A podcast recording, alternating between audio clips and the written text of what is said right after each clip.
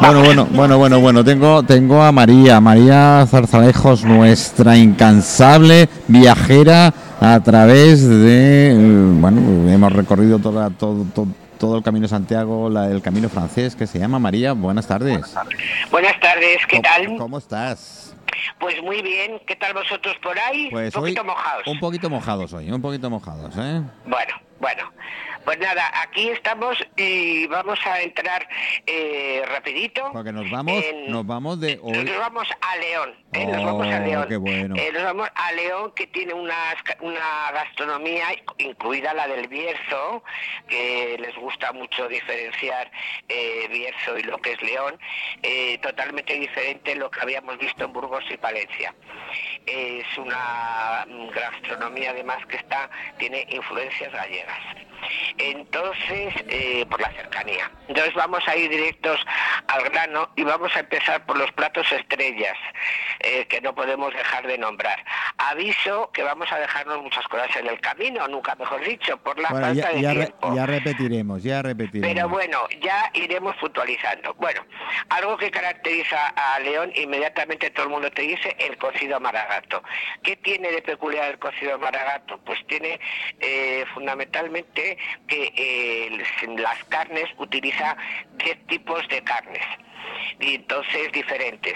Lo que pasa que, bueno, eh, en la carne también se incluye que le ponen oreja, aparte del pollo, la carne y demás, y son 10 tipos de carnes, algo contundente. Diez Y tipos de carnes es para, para ser contundente, de verdad, ¿eh? Eh, no, claro. O sea, es decir, hay los platos estrellas de, de León, no sé si es por el frío, por qué, eh, son muy contundentes, porque ya el cocido de per se, cualquier cocido es contundente, este mucho más.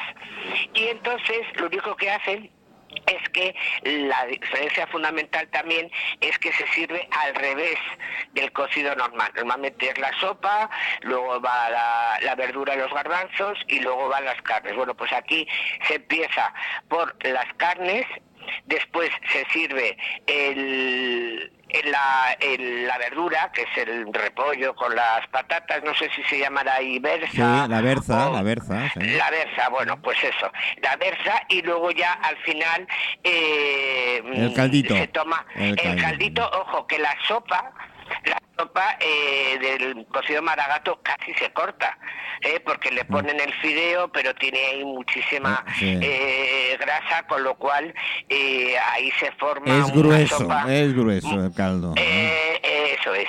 Y luego hacen el típico relleno o bola, eh, que yo también lo hago, pero diferente. Le ponen eh, miga de pan, ajo, perejil, se le pone un poquito de carne, chorizo y tal. Se forma una bola que se fríe y luego eso se cuece en la sopa. Y para servir se corta en eh, rodajitas.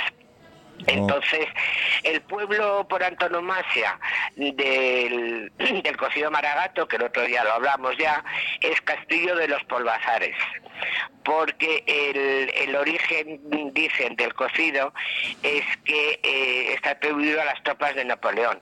Eh, parece ser que en Castillo de, de los, de los mm, Polvazares, los mariscales de Napoleón tenían instalado su cuartel general, del sitio de, de Astorga y entonces resulta que iban a entrar en batalla y tenían para comer cocido. ¿Qué es lo que hicieron? Dice, pues nos vamos a comer primero lo más contundente y al final vamos a dejar la sopa. To- to- Esa es tontos no eran. ¿eh? Tontos no eran. ¿eh? Eh, bueno, pero ojo, la sopa del cocido Oh. es espectacular, ¿eh? Y también parece ser eh, que era bastante eh, creíble que eh, se le adjudica a unos arrieros eh, de, de, de Focebadón. Eh, ya sabéis que los mara- maragatos hemos dicho que tenían mucho eh, predicamento eh, y entonces parece ser que eh, ellos mismos iban, eh, como iban por toda España con las mercancías y demás, iban aportando recetas cuando, cuando volvían y entonces pues dicen que fueron los arrieros los que hicieron este cocido así un poco diferente. Bueno, lo que es fundamental, de postres tomar natillas o roscos maragatos. Imagínate tú, ¿eh? Oh. Después del cocido, métete esto. Y, eh, bueno, pues indudablemente un tinto mencía del Bierzo. Que no falte, que no falte ese, el ese vinito, vino. ¿eh? que no lo vamos a casi a nombrar. Luego hay otro eh, plato famoso que es el botillo del Bierzo. El botillo del Bierzo, en definitiva, es eh, que en una tripa, dicen que la más noble del cerdo, la Ajá. precular, se embuten huesos del costillar, espinazo, Se rellena. eh, eh, magro, se rellena, todo esto adobado con ajo, orégano, sal y pimentón y se deja curar al humo durante unos días. Y- Es así como una bola. Sí, ¿eh? y está buenísimo, te garantizo que lo está porque lo he Lo sé, lo sé, lo sé. Ahora hay que tener buen estómago para esto, ¿eh? Bueno, y se verdad. come cociéndolo con cachelos. Los cachelos Sí. son trozos de patata peladas y cascadas para Sí. que no se deshagan, Sí. Que es un término que también se utiliza en Galicia. Sí. El pulpo con cachelos. Entonces aquí empezamos a ver ya esas influencias mutuas ¿eh? y otro otro plato también muy conocido es la cachelada berciana, que es guiso de chorizos bercianos con, con patatas. Luego, alejándonos un poco ya de así algo así tan contundente, tenemos que nombrar las truchas.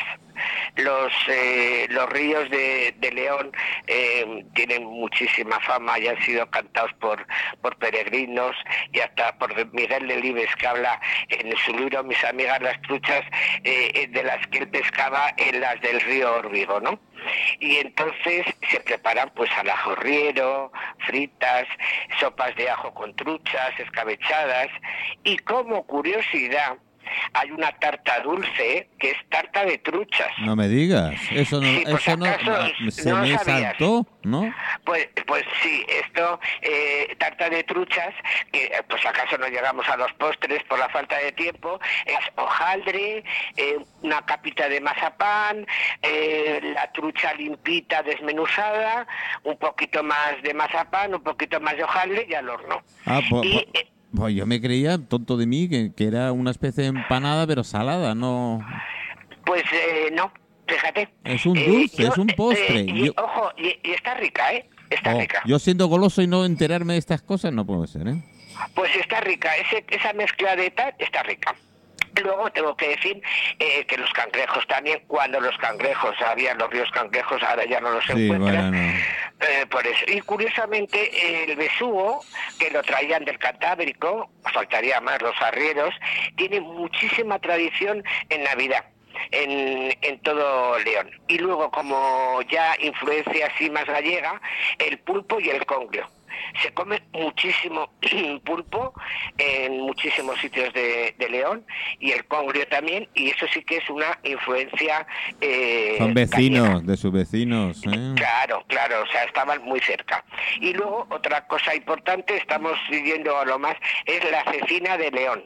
La cecina Eso sí de, de. León, claro, la cecina de León eh, realmente es poner, vamos a decir, a secar eh, trozos de carne, de carne de novilla, jabalí, corzo, carnero, caballo, eh, incluso, eh, bueno, pues de los bueyes que se pueden dedicar a- al campo cuando ya eran, en fin, viejitos y, y no daban para, para mucho.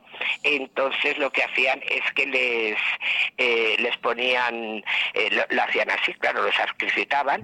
Y eh, es cierto que se ha puesto además muy de moda porque cortada muy finita, muy finita, eh, oye, hasta puede pasar por, Por quien no sea muy experto por jamón, ¿eh? Por jabón, sí, sí. Bueno, Por era, era una manera, era una manera, y tú sabes bien, de conservar la carne y poder comer carne durante todo el año. A ver, claro, es decir, cuando estamos hablando de escabeches o la técnica del, del secao o la Sí. técnica del ahumado, todo esto son técnicas ancestrales que vienen de la Edad Media eh, y en algunos casos también incluso de los romanos que también heredamos muchas técnicas que es una forma de conservar. Daros cuenta que antes, tú me contarás, o sea, no había eh, neveras, no había nada eh, y entonces lógicamente eh, había que conservarlo y ellos lo conservaban así. Y la verdad que se ha puesto eh, muy de moda y está muy rica. Se puede regar con un poquito de aceite de oliva virgen extra, mm. con un poquito de orégano, unas lasquitas de, queso, en fin, tenemos muchas, eh, hay muchas fórmulas de, de tomarlo.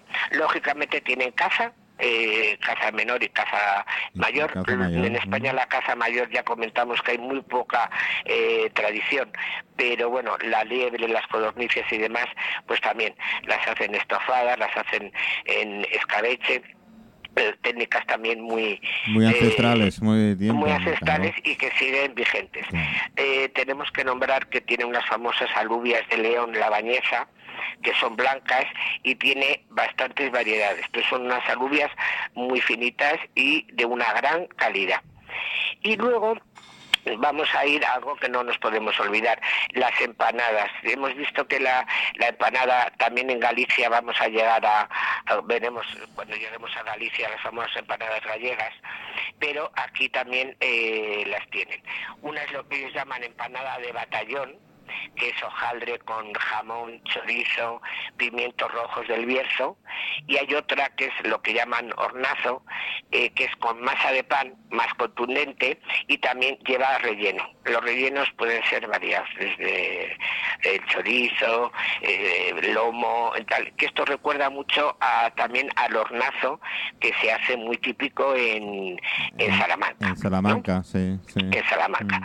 Eh, ellos también tienen lo que hemos, eh, claro, tienen muchísimo eh, ganado, las famosas eh, migas pastoriles, que ya las hemos nombrado muchas veces, y hacen la freisolada, que hasta el nombre ya nos está indicando que, que Galicia está cerca, que es con mantequilla, harina y leche, se hace una masita y se hace muy parecido a las filloas gallegas. ¿eh? como pueden ser los crepes eh, franceses, bueno, pues aquí las, las gallegas, que parecían las figuras gallegas, que aquí se llaman feisolada. ¿Eh? Esto. Es que me está entrando hambre, María. Es que ya lo que pasa es que estoy yendo rápida, rápida para que no te dé hambre, para que no, para que no se quede nada fuera de, lugar. Y luego en los dulces tenemos las mantecadas de Astorga. Eh, muy conocidas porque mm, eh, tienen datan de 1800 y pico, ni se sabe.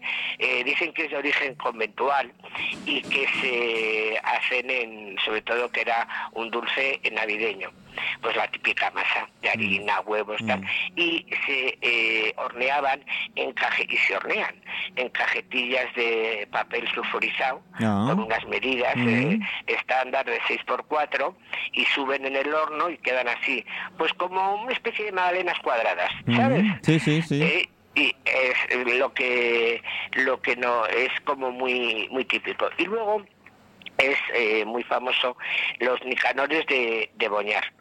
El Boñar precisamente fue el que creó la tarta de la tarta de truchas que te, ah, vale, vale. Claro, y entonces los Nicanores de Boñar es pues un hojaldre que tiene forma así como de, de cilindro dentado. Sí, sí, sí. Y entonces y, realmente tampoco tiene mucho más, simplemente mm. lo que es el hojaldre que sube mucho, queda muy crujientito y él tiene que le pone vino blanco y esto es, tiene la fecha de 1880. Es curioso lo de lo del hojaldre, porque en toda España se hacen se hacen muchas cosas con hojaldre. Cosas de, hojaldre. Que es herencia árabe, hay que decirlo todo. ¿Eh? sí, sí, sí, es de, eh, sí, dicen que sí de Francia, pero bueno, eh, los árabes yo creo que ellos lo, lo, impusieron, sí. sí, además hablamos de ello en su momento, y entonces de hecho luego tienen los lazos de hojaldre de San Guillermo, que también es un poco de cistierna, que es un poco en, en esta línea, ¿no? Y el nombre principio era hojaldras, que era con el nombre, pero lo cierto es que eh, a base de ir numerosos visitantes al balneario de, Boñar, lo que hicieron fue eh, dándoles el nombre de, de Nicanores, el nombre de su inventor, que era eh, Nicanor Boñar. Después en la en la parte de bueno luego hay más dulces eh amarguillos sí, hay mucho más pero bueno vamos a pero vamos luego tiene frutas en almíbar en aguardiente y unos higos pickles escabechados con mostaza y pimienta, que son muy Mm, especiales sí. porque valen para tomar con casa y demás. Los higos siempre van muy bien para, para la casa, ¿no? Y hay un, un producto que aunque hay en toda España, pero lo- vamos, en casi toda España, son las castañas del Bierzo. Eh. Eh, Eso, tiene una eh, tiene una tradición además muy eh, muy bonita se celebran en muchos sitios ¿eh? Sí. las la- los magostos que son unas eh, las fiestas que se hacen por lo general eh, el puente ese de todos los santos Sí, porque Santos, realmente claro porque es cuando las castañas ya eh, realmente están empiezan a estar En su punto. eh, buenas claro y de hecho fíjate en invierno los puestos de castañas Eso, que te calienta las manos, ya te sirve para todo. te, canta- Claro, te calienta la barriga en y el Madrid- espíritu, las dos cosas. Claro, yo no sé si en Mallorca y aquí en Madrid todavía sobreviven puestos de. Aquí hay alguno que otro. Aquí en la Plaza España, donde estamos precisamente para esas fechas, a partir de noviembre se pone una castañera. Pues aquí afortunadamente también no se ha perdido, te lo venden en cucurucho de papel de Eh, es, periódico. eso es, eso es. Eh, y, y están, bueno, buenísimas. Entonces tienen mucha tradición eh, los eh, los magostos, que lo que hacen mm, en, en grandes hogueras, tapadas con así, con cenizas. Bueno, hablar de esto ahora me parece un poco así, pero bueno. Y en latas agujereadas meten las eh, castañas y las van haciendo y entonces bueno pues eh, allí lo que hacen es que hacen cánticos chistes Qué rico, también, sí, sí. La eh, tertulia, eh, la tertulia chafardeo la de... Sí, y eh, toman lo que es el vino nuevo claro eh, que el llaman vino joven, el vino joven. el vino joven Mm. porque la vendimia acaba de ser prácticamente eh, normalmente en septiembre ahora se están adelantando y ese vino joven y tan Mm. joven está calentito eh, todavía de, de recién eh, pasado. Por- Claro, claro. Mm. Y eh, las, con estas castañas también se hace una harina. ¿Qué eh, harina de castaña? Sí. Harina de castañas que lógicamente es una harina que da un sabor realmente muy rico a lo que hacen. sí. Hacen gachas, masas fritas, dulces y hacen mm, una cosa que a mí me parece una exquisitez y que recomiendo a los oyentes que no duden en intentar hacerlo, es el, el puré de castañas para acompañar casa. Ahora va a venir la época de de la casa eh, menor y demás y está espectacular Y- es de las cosas más finas que hay Mira, para como, como anécdota y saliendo yo, el, el puré de castañas lo empecé a comer, que tendrías, que yo recuerde, 5 o 6 años en Inglaterra. En Inglaterra es muy típico que con la caza mayor, el corzo, el ciervo, etcétera, de- de- se acompañaba con puré de castaña. Ah que está buenísimo Oh, estaba buenísimo, bueno. por eso entonces Hace tiempo que no eh, como, así que me tendré que hacer un planteamiento. Pues este, bueno, ahora además las vas a tener rápido y tengo que decir además eh, que incluso para los que no quieran, les dé pereza pelarlas, las, se venden las castañas peladas ya, porque eso es lo que más pereza da, ¿eh? Sí, sí, la Lo verdad es que de- sí. Pero bueno, como te calentaban las manitas y cuando hacía frío y... Sí, bueno, y además si no tenías tampoco gran cosa que hacer por, Por el eso, frío, pues bueno, eso. te dedicabas. Bueno, y lo que no podemos dejar de nombrar es el eh, el chocolate, ya que andábamos Sí, por la sí, parte de, de Astorga se considera, eh, por lo menos así lo dicen, un poco como la cuna eh, del chocolate en, en España, ¿no? Y esto se remonta cuando dicen que eh, Hernán Cortés eh, vuelve de, de su, México, de su periodo en el siglo XVI, eh, colonizador de las tierras centroamericanas, tal, eh, lo que hace es que establece el cacao como parte de la dote del matrimonio. Sí, era moneda entre de pago. Era moneda de pago. Claro, pero él además lo ofrece como parte de la dote Ah, del de la matrimonio dote. de su Ajá, hija y el, hered- el heredero de un marquesado de la ciudad, eh, que por cierto nunca eh, se llegaron a, a casar A casar. Mm. A casar. Entonces en Astorga, desde entonces, desde el siglo XVI, eh, fue un, un punto importante. Primero, porque a los curas les encantaba, al clero en general, el chocolate. Claro. La- eh, claro, Lo cuenta, además, prohibido. Claro, pero además no, es que se consiguió una bula papal en cuaresma al considerarlo bebida y no romperás el ayuno. Entonces, aquellos, aquel chocolate con picatostes Sí, eh, que ellos se tomaban y que a mí me encanta, por cierto. ¿Mm? Los picatostes lo consiguieron. Por otro lado, los arrieros maragatos, que ya sabes que eran trabajadores, Mm. pero también listos, Mm. ellos también distribuían el, el, el chocolate. Sí, sí. ¿eh? Entonces hubo un momento en que en Astorga llegó a haber hasta 49 eh, sitios para producir eh, chocolate. Sí, tipo fábrica de chocolate, digamos. ¿no? Claro, y ahora todavía eh, sigue habiendo chocolates con gran prestigio, como Santorciles, Mm. Arriba Maragato Mm. eh, o Peñín, que son chocolates mm, que además han ido evolucionando, han ido, eh, bueno, pues metiendo sabores Mm. y demás, y de hecho en Astorga se celebra el Salón Internacional del, Del chocolate. del chocolate. Entonces, bueno, y aquí en Astorga eh, eh, hay un museo del chocolate que merece la pena eh, verlo. ¿Eh? porque es una auténtica preciosidad. Primero fue, eh, se inauguró en el año 93 por una iniciativa personal de José Luis López, un, un señor, y luego ya lo que se hizo, que se inauguró eh, en el año 2015 una nueva sede y eh, casi con 11.000 eh, piezas. Entonces, la verdad que merece la pena Visitarlo. merece la pena verlo, porque además el chocolate tú sabes que genera felicidad, ¿no? Mm. Sí. ¿Eh? Pues es la Bueno. droga de la felicidad. Mm. Por eso te quiero Ah, decir, y pues entonces, el, claro, el bienestar ese. Y luego ya, bueno, no nos va a dar mucho tiempo a, a más, tenemos que decir que en el Bierzo, lógicamente, hay quesos Mm. eh, muy variados, de nombres, eh, pues el, de, el queso de Valdeón, que es Mm. como un queso azul, que a mí me parece, la verdad, realmente muy bueno. Hay otro muy peculiar, que es el queso de la Armada, Mm. queso de calostro. Hay un queso que es el de Bavia y la Ciana. Bavia y la Ciana, yo no sé si lo dije el otro día, pero lo Sí. repito. Sí, Si bueno, hay que conocer- repetir, sí. si alguien quiere conocer el paraíso o se quiere fugar y estarse una semanita en el paraíso, tiene que ir a Bavia y la Ciana. Eh, no está en el camino directamente, pero es tan bonito, tan bueno, vamos, bonito. vamos en coche, con lo cual podemos hacer un desvío. Bueno, ¿no? pues eh, oye, ya que estamos en coche, fíjate, Ah. eh, con lo, todo lo que estamos diciendo, el camino nos va a durar un año. Sí. Y y luego también hacían los aguardientes. Sí. Aguardientes a partir de la uva vencía, que es la tinta por antonomasia de, Mm. de los vinos del Bierzo, que quiero mm, Creo que un día, un día hablaremos de aguardientes, porque España está repleta.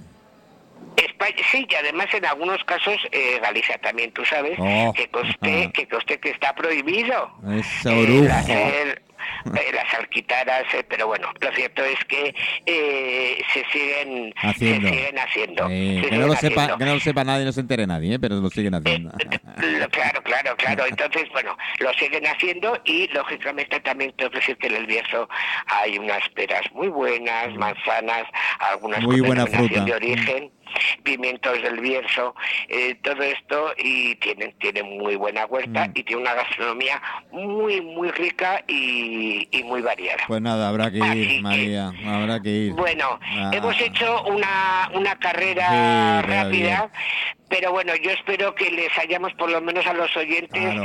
eh, alentado la curiosidad a, a probarla. Yo, yo tengo ganas de ir, además es verdad, ¿eh? yo, yo soy como Santo Tomás, lo tengo que tocar, ¿eh? Yo- Bueno, a ver me puedes si contar al lo que año- quieras, ¿eh? A ver, visto lo visto así, visto lo que, ¿verdad? Mucho plan, mucho plan, pero a ver si al año que viene te animas. Sí, sí, pero ¿eh? ya. Y, y entonces ese trocito del Bierzo que está a tiro de piedra de Santiago de Pues, Compostela. pues ahí está, ahí está, ahí estaré, ahí estaré, María. Bueno, bueno, ¿Eh? a, ver, a, ver, si lo organizamos, ¿de acuerdo? Venga, gracias, María. Un, un, abrazo muy grande a María Zarzalejos, que nos pasea por todo el Camino de Santiago, versión francesa o Caminos francés. Y, y, bueno, y nos vamos parando donde podemos, a veces más despacio, otras veces más deprisa, pero ahí estamos, María. La semana que viene ya de un tirón. Eh, estamos en Santiago. Galicia. Ya estamos. Vamos ya a Finisterre, vamos a llegar a Finisterre. Oh, qué bueno, eso sí es un mar bravo y no lo que se ve por aquí. Por eso. Un abrazo muy fuerte. Igualmente, cariño. Gracias. Gracias, gracias. Hasta luego, hasta luego.